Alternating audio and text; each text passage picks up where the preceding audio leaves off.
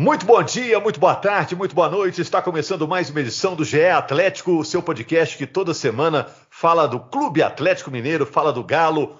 Hoje estamos gravando na segunda-feira, dia 4 de janeiro, dia importante para a história do Atlético, já que tomou posse um novo presidente, Sérgio Coelho, empresário de 60 anos, atuou nas gestões do Ricardo Guimarães, do Paulo Cury, do Nélio Brant e agora é o novo presidente, vai ficar três anos no cargo. Junto com ele, toma posse o vice, o José Murilo Procópio, e já tem mudanças importantes na diretoria. Será que o novo presidente vai renovar com o Vitor? Vai renovar com o Tardelli? O que, que pode mudar nas divisões de base do Atlético? Alexandre Matos está deixando o Atlético, foi o anúncio da nova diretoria. É uma decisão acertada, complicada? Quais os bastidores dessa saída do prestigiado Alexandre Matos, um dos principais diretores de futebol é, no nosso país, né? Bom, eu tô com o Jaime Júnior, tô com o Frederico Ribeiro, tô com o Guilherme Macedo e com o Guilherme Frossar, que é quem está gravando essa conversa toda. É tudo bem, gente? Um oi geral aí de todo mundo. Tudo tranquilo, Frossar, Macedo, que correram atrás hoje dos bastidores aí? Tudo certo, um abraço para todo mundo. Vamos falar de Galo aí, porque tem muito assunto para a gente debater hoje. Beleza, e vamos trocar passes aí com, com o Fred, com o Macedo e com o Jaime.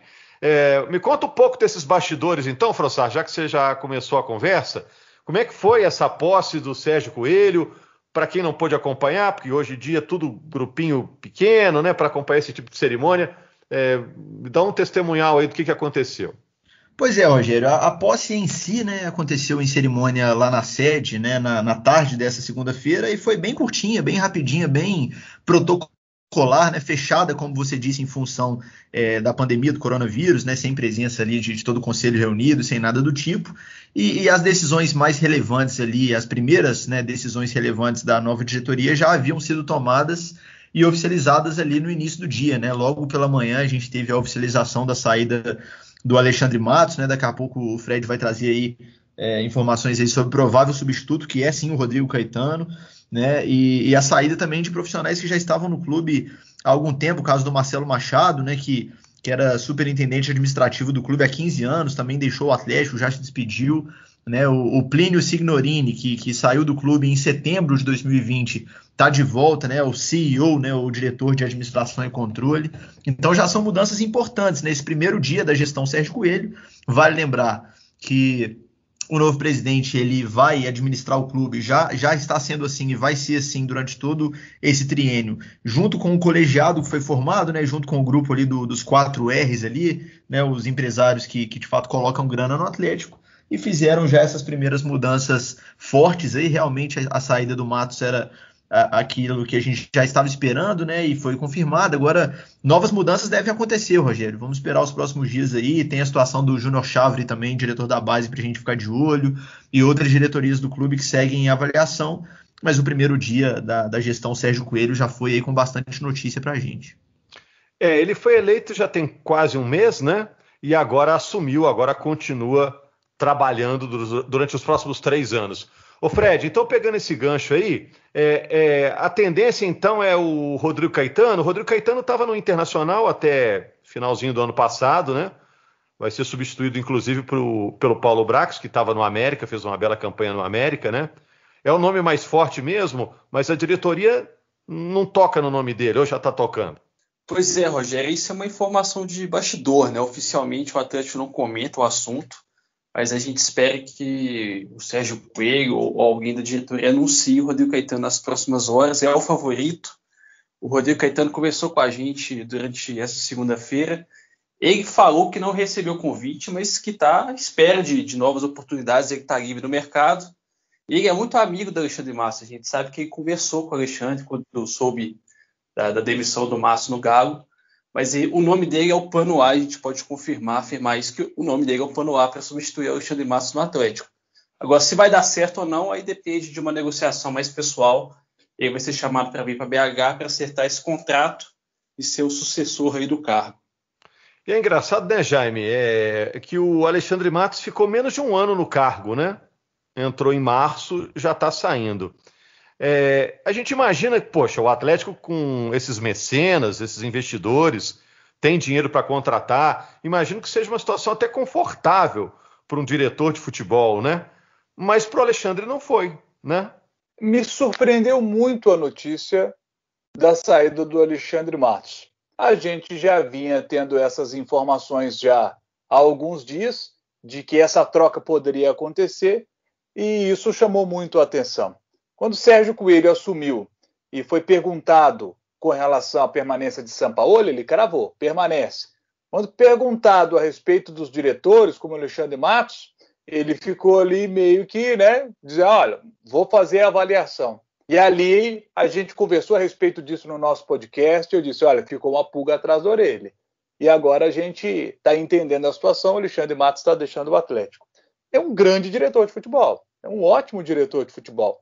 Provou isso em Minas no América e no Cruzeiro em situações totalmente diferentes. Né? No América, um, trabalho muito mais difícil, por exemplo, ele teve êxito extraordinário no trabalho no América, e no Cruzeiro é, montou o time que foi bicampeão brasileiro. É muito difícil para um time fora do eixo Rio São Paulo conquistar o bicampeonato brasileiro. Bom no Palmeiras no também Palmeiras. foi vitorioso, né? Sim, bom trabalho no Palmeiras também, também vitorioso. E aí, o Alexandre Matos, menos de um ano depois, o Alexandre Matos está deixando o Atlético. É, é, eu acho que uma coisa é importante dizer: quando assume um novo presidente, ele tem no cargo, por exemplo, de um diretor de futebol, é um cargo de confiança. Então é, é natural que ele queira ter uma pessoa da confiança dele, que ele, que ele queira fazer uma mexida, é, é compreensível. Mas é, neste caso específico, em se tratando de Alexandre Matos, eu não compreendo por que da mudança, por que da saída dele. A pulga que eu falei que ficou atrás da orelha depois, dessa, da, da, depois daquela entrevista do Sérgio Coelho, a primeira dele, é, continuou agora. Por que, que o Alexandre Matos está saindo? Aconteceu algum problema de relacionamento dele, Alexandre Matos, com o próprio Sérgio Coelho? Acredito que não. Talvez na, na questão do relacionamento com os quatro R's, seria? Com o Sampaoli, essa pulga está atrás da orelha da gente, porque sinceramente eu não compreendo a saída do Alexandre Matos. É, daqui a pouquinho o Fred e o Frossar vão tentar desvendar para a gente esse mistério. Já falaram aí que é divergências é, são divergências políticas, que tem também essa questão com o São Paulo, mas é, queria saber deles o que, que é a verdade. Agora, Macedo, eu vi gente também falando, ah, não devia trocar agora, devia esperar terminar o campeonato. Você acha que no caso do diretor de futebol, grande parte do trabalho dele já está feito? Ou seja, a, a sorte já está lançada, o que o diretor podia fazer já está feito, e agora o, o, campeonato vai com o elenco que o Atlético tem aí, com as condições estabelecidas aí? Então, Rogério, assim, é, é claro que o trabalho está mais do que encaminhado, mas é, se a gente for falar em relação à Série A, ainda tem quase dois meses pela frente de competição, né? Eu, particularmente, se sou o presidente, é, não faria essa troca é, agora, assim, né? Tão, tão brusca, faltando tão pouco tempo para o campeonato acabar e com o Atlético ainda assim na briga, apesar de mais distante. E você até falou, né, sobre uma situação tranquila de, de em relação ao investimento. E o Alexandre Matos, é, principalmente no Palmeiras, foi um cara que trabalhou com muito investimento. E aqui no Atlético também foi assim. É, o Atlético gastou muito aí, principalmente depois da chegada do Sampaoli. É, muitos desses gastos estão correspondendo em campo, né? Estão fazendo valer, alguns outros ainda não tanto. É, mas assim, até falando sobre o, o, o Rodrigo Caetano, é, é, a gente precisa falar também sobre o Sampaoli, os meninos vão dizer aí em relação à saída do Alexandre Matos, mas é, é bom lembrar que o Caetano lá no Inter teve um problema de relacionamento com o Kudê, né? Que é um técnico também com um estilo parecido em termos de personalidade com o, o Sampaoli. Eu acho até que um pouco mais maleável que o Sampaoli, pelas coisas que a gente fica sabendo, é claro, é, num contexto distante, a gente não, não, convive lá no dia a dia do Inter, como os meninos principalmente convivem no do Galo. É, mas então é uma situação que tem que pesar também, até para esse acerto com o Rodrigo Caetano. Só para a gente tocar o barco, Frossar e, e Fred, é, terminando esse assunto do Alexandre Matos, o que, que vocês sabem que pode ter motivado a saída dele? É só uma atualização de perfil? Eles querem um diretor mais adequado ao perfil dessa nova administração ou teve alguma treta? Rogério, é, se existe algum problema pessoal, alguma situação pessoal que seria um impeditivo para a sequência do Matos no Atlético, ela foi muito bem administrada internamente para que não vazasse. Né? Eu chamo a atenção até para para uma mudança um pouco de comportamento do Alexandre Matos nesses últimos dias dele no Atlético, né? O Matos ele postou nas redes sociais, por exemplo, um encontro que ele teve pessoalmente com o Sampaoli, né? Um encontro fora do CT, presenteou o Sampaoli com o livro dele, posaram para foto juntos. O Matos apareceu no CT filmando o treino, né? Apareceu cumprimentando o jogador ali em registros do clube. Então eu acho que o Matos, sabendo que essa possibilidade de saída existia, fez questão de mostrar para todo mundo ali que problema de relacionamento não, é, não havia. Vale dizer, Rogério, assim, a relação do, do São Paulo ali, da comissão dele, com as pessoas do clube, e, e, aí não só o Alexandre Matos, o Alexandre Matos, a diretoria que antes era capitaneada pelo Sérgio Sete Câmara, os funcionários do Atlético, ela nunca foi maravilhosa no sentido de proximidade, de afinidade. Né? A gente sabe que é uma relação respeitosa, todos já disseram isso um milhão de vezes, mas eles nunca foram melhores amigos. O São Paulo ele não tem esse perfil. Ele é um cara que trabalha realmente com as pessoas que ele levou para o clube, né? Um cara mais fechadão ali com o grupo dele. Então a gente sabe disso, né? O, o, o Matos e o São Paulo não eram melhores amigos. Mas eu não sei se o Fred tem uma informação diferente. Mas eu não posso dizer de forma alguma que eu tenho informação de um desentendimento grave entre eles que tenha gerado a saída. Eu acho que essa é a pergunta mais óbvia a ser feita ao Sérgio Coelho assim que ele der aí a primeira coletiva pós-demissão do Matos, que ele explique né, o porquê da, da troca, que qualquer gestor pode fazer, mas naturalmente tem que haver um motivo. Bom, se o Fred tiver mais alguma coisa para falar, fala nesse podcast ou escale para sempre, né, Fred? Brincadeira, é só, porque a notícia numa hora aparece, né? é, pra, é, é, a saída do Massa acho que é, é uma grande quebra-cabeça e as peças vão se montando aos poucos. Talvez daqui a um tempo a gente consiga traçar esse cenário total. O próprio Matos disse que não tem problema de relacionamento com o São Paulo, mas a gente sabe que houve um desgaste do São Paulo com o Sérgio Sete Câmara, com o Alexandre Matos, com o Lázaro, né, que é o do ex-vice-presidente, principalmente naquela festa do Andreata que eles suspeitaram que causou explosão de, de casos da Covid. Agora, faltou ao Sérgio Coelho nesse pronunciamento, ao meu ver, de, de posse, explicar a saída do, do diretor de futebol, que é um dos cargos mais importantes da gestão dele. Ele não falou nada, ele fez apenas um comunicado de cinco minutos, direcionado só para os conselheiros do Galo. É, e parece que outras mudanças vão ocorrer, né? Agora, o, o novo presidente já disse que vai trabalhar com quatro pilares, né? Sanear as finanças do Atlético, investir na base, montar e manter um elenco competitivo e inaugurar o estádio. Dessas tarefas aí, qual que tá tranquila de fazer, hein? Deixa a bola quicando para quem pegar aí. Inaugurar o estádio, não depende dele. Basicamente é isso. Ele não precisa fazer nada para o estádio ser erguido. A base é um, é um problema que vai ser atacado mais firmemente, não? Vocês acham? A base eu tô curioso é, para saber né, o que será feito em relação a essa mudança. Né? O Sérgio Coelho ele já falou que ele pretende ter, por exemplo, ali dois gestores na base, né? Um mais voltado para campo e um mais voltado, voltado para a parte administrativa. Estou curioso para ver como, como isso vai funcionar. Né? Acho que a situação do Júnior Chávere ela tem que ser definida aí nos próximos dias. É um cara que está fazendo um trabalho sólido no Atlético. A base do Atlético nessa temporada está apresentando bons resultados. O Galo está aí na, na semifinal do Brasileirão Sub-20, foi o líder da primeira fase, tem revelado alguns jogadores. Eu acho que para um primeiro ano, o time de transição tem apresentado bons resultados, já serviu o time profissional em alguns casos, né? Tem revelado alguns jogadores aí. É claro que não é um processo de um dia para a noite, né? Não surgiu nenhum Neymar na base do Atlético, mas é um processo que eu vejo que está num rumo certo, na minha opinião.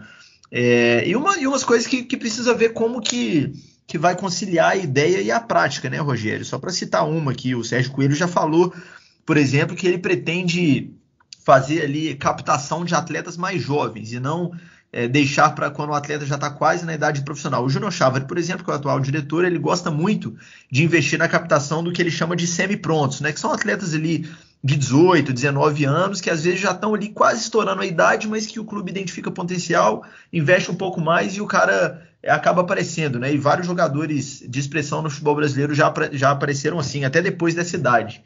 Né? É, e o Sérgio Coelho falou, por exemplo, citou que ele pretende buscar esses jogadores bem mais jovens, e citou até em uma entrevista, não estou enganado, atletas de 8, 10 anos. Isso, na verdade, não pode, né? Assim, é, o jogador não pode firmar nenhum tipo de contrato com o clube antes de ter 14 anos, né? Nenhum tipo de contrato. O clube não tem nenhuma segurança jurídica, vamos dizer assim, com um atleta de 8 anos, seja ele um atleta normal ou o novo Neymar, né? Então, são coisas, é, são ideias que ele já falou, mas que eu acho que entre a ideia e a execução existe um caminho bem longo. Ele falou, por exemplo, em, em modificar a estrutura do CT também, levar a base lá para os campos que foram os mais recentes construídos, né? Aliás, levar o profissional lá para os mais recentes, levar a base para onde fica o profissional hoje. Então, são coisas que que eu tô curioso para ver se de fato esse, essas ideias serão colocadas em prática, porque parecem simples, mas na verdade não são, e, e teriam que ser implementadas muitas mudanças na base do Atlético, que eu acho que hoje está tendo um, um, bom caminho.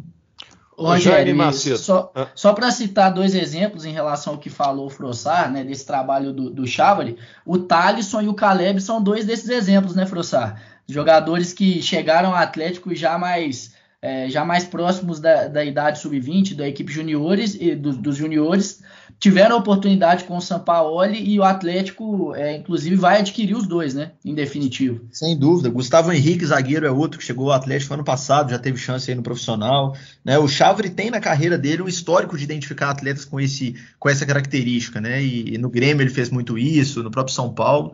Então, eu acho é uma lógica que faz sentido na minha cabeça, assim, porque a gente vê que já existem casos que, que deram certo, enquanto essa de buscar atletas muito jovens, eu particularmente não vejo muito, muito sentido nela.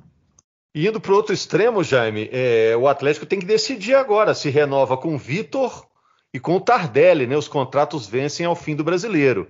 Você renovaria? Com o Vitor, eu não renovaria. Vitor, para mim, anos, é, né? é o Vitor é o maior goleiro da história do Atlético. Maior goleiro da história do Atlético. Tem que se ter um carinho, respeito gigante por tudo que o Vitor fez pelo Atlético.